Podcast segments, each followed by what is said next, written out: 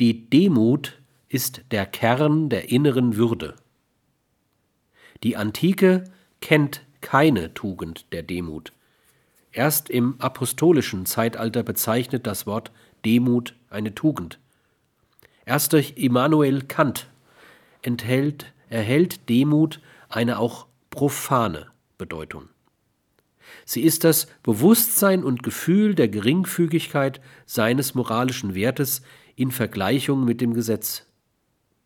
Sie kennt keinen Hochmut, der zum Beispiel im Vergleich mit anderen Personen oder gar im Versuch, sie zu übertreffen, aufkommen könnte.